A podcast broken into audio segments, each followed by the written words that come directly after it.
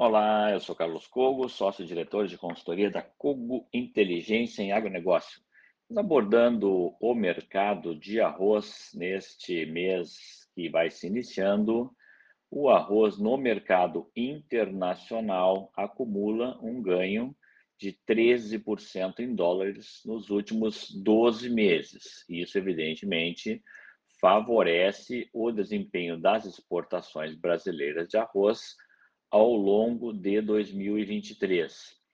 No mercado interno, os preços em reais do arroz ainda mantêm um ganho nos últimos 24 meses, mas olhando nos últimos 12 meses, o arroz ainda tem um ganho de 15% na sua cotação ao produtor.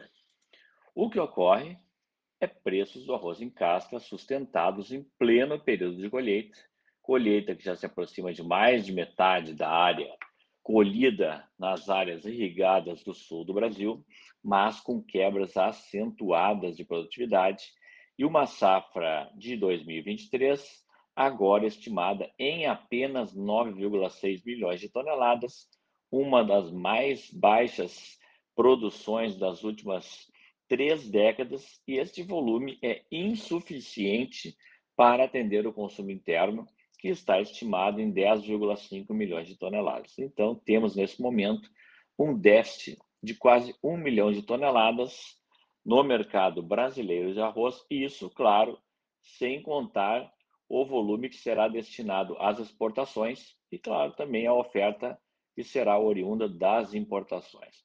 A pressão baixista, que é típica dos períodos de colheita, será bastante mitigada por essa situação de produção inferior ao consumo interno e também pelos baixos estoques de passagem do ano passado para este ano.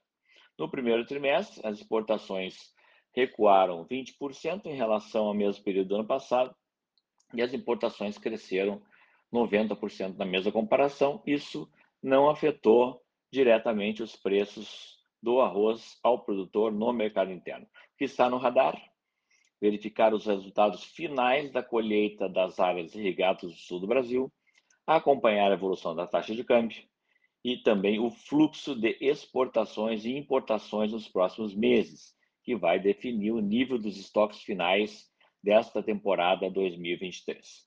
Lembrando que essa é uma parceria entre a Corteva AgriScience Linha Arroz e a Cogo Inteligência em Agronegócio.